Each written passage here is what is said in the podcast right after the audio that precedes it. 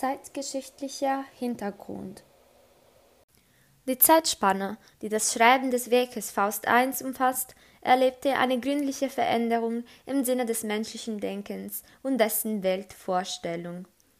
Die Entstehungszeit des Faustkomplexes reicht von 1770 bis 1832.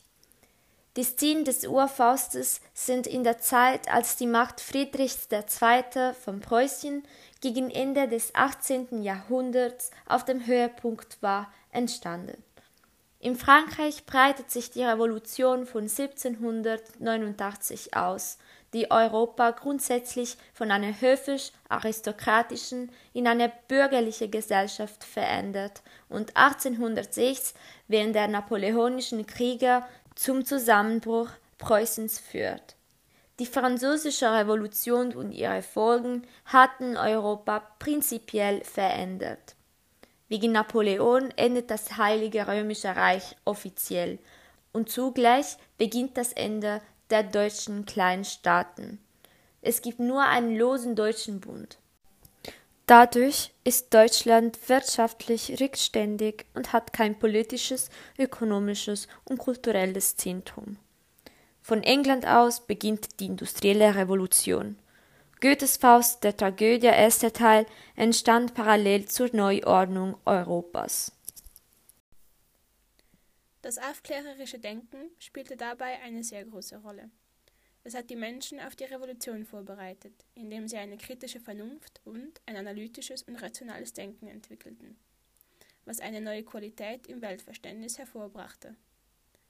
Trotz Entwicklung und Fortschritten in vielen Bereichen muss beachtet werden, dass ein größerer Teil der Bevölkerung, welcher ungebildet und sozial benachteiligt war, an Zauberei und Teufel glaubten und in Elend lebten. Zu diesem Kreis gehören auch die Kindesmörderinnen, die sozial ausgegrenzt wurden. Später noch mehr dazu.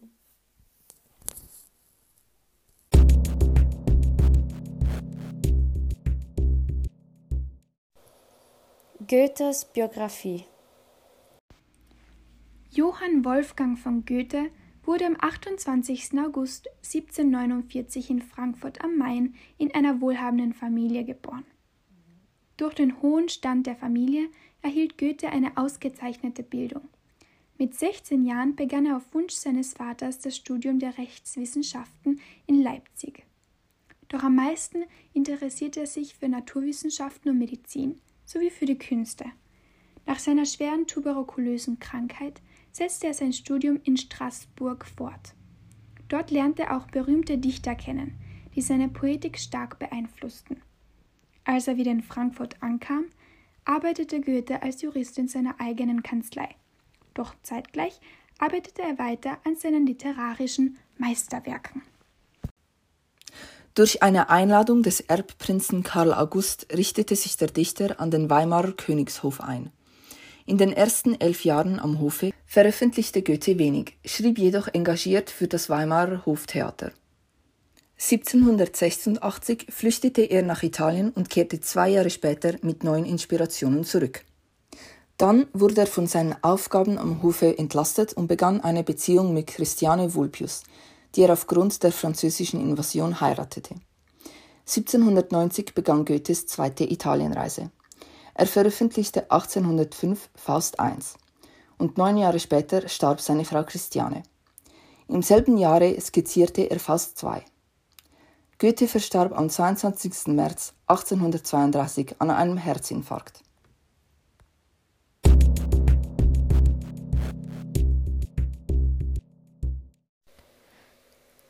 Der Faustmythos und die Entstehung von Faust. Goethe lernt den Fauststoff auf einer Messe durch ein Puppenspiel kennen. Faust existierte tatsächlich im 16. Jahrhundert und Teil der Charakterisierung dieser Figur liegt darum nicht nur an Goethes Geisteszustand. Es hat wenige Dokumente über den historischen Faust und vieles davon ist unklar. Dr. Johann oder Georg Faustus war ein Alchemist, Astrologe und Magier. Schon zu seiner Zeit setzt sich die Sagebildung über ihn aus. Seine Zeitgenossen erzählten sich, er habe einen Pakt mit dem Teufel geschlossen. Zur Aufklärung gehörte auch die Suche nach Traditionen und Vorbildern, denen man die Zukunftsvorstellungen und das Fortschrittsdenken auflegen konnte. Ein solches Vorbild war Faust. Er lebte in der Zeit, wo man anfing, gegen die strenge Kirchenautorität zu predigen und selbstständig zu forschen. Es ist sehenswert, was Goethe aus dem Fauststoff gemacht hat. Mit seinem Weg konnte sich eine Generation identifizieren, die bereits die Aufklärung hinter sich hatte. Damit wird die Modernität Goethes erkannt. Die Entstehung von Goethes Faustdichtung umfasst beinahe sein ganzes Leben, etwa 60 Jahre. Bevor 1805 die vollendete Tragödie veröffentlicht wurde, entstanden noch zwei Reufassungen. Die älteste hieß Urfaust, die unveröffentlicht blieb und per Zufall entdeckt wurde. Sie besteht aus unverbundenen Einzelstücken. Goethe war nur 23 Jahre alt, als er an Urfaust zu arbeiten begann. Die Wiederaufnahme Faustes geschah nach circa 18 Jahren und wurde nach seiner ersten Italienreise veröffentlicht. Kurz vor seinem Tod wurde Faust II publiziert.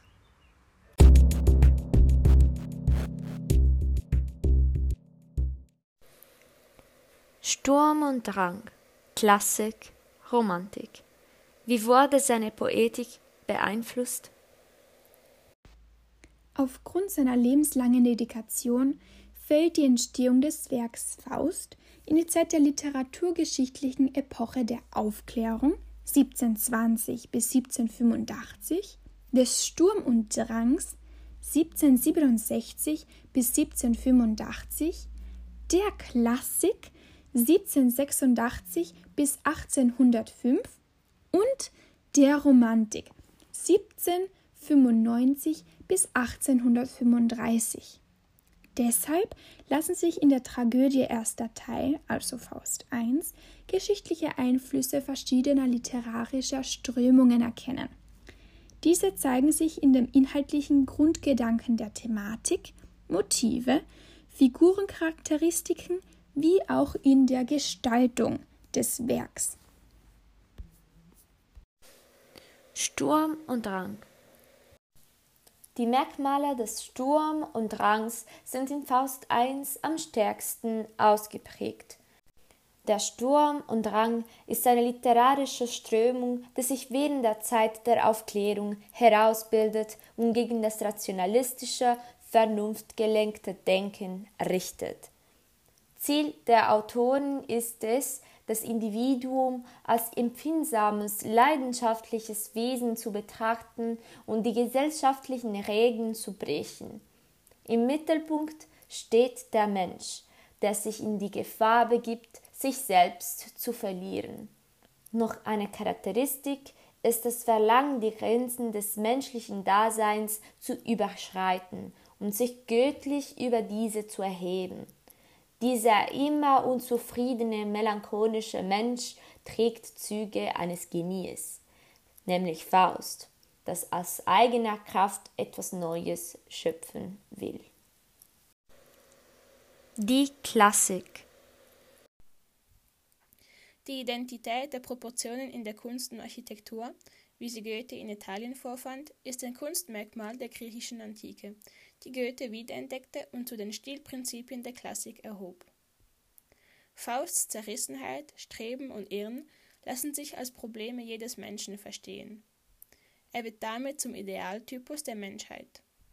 Fausts Versuch, in Harmonie mit dem Weltganzen zu gelangen, Geist und Natur zu vereinen, fördert die Ideen der Klassik. Die Romantik Genau wie in der Strömung des Sturm und Drangs ist nicht die Vernunft des Menschen der Ausgangspunkt jedes Handelns, sondern das reine Gefühl. Dabei wurden vor allem die irrationalen Bereiche betont, die sich nicht in die harmonische, rationale Weltordnung der Klassik einordnen ließen. Die Fantastik, die Magie, der Traum, die Psyche und das Mystische. Melancholie, Wahnsinn und Todessehnsucht waren weitere bestimmende Themen. Der Realität standen die Romantiker pessimistisch gegenüber. Stark ausgeprägt war die Sehnsucht nach einer anderen Welt, die eine Flucht aus der Realität ermöglichte.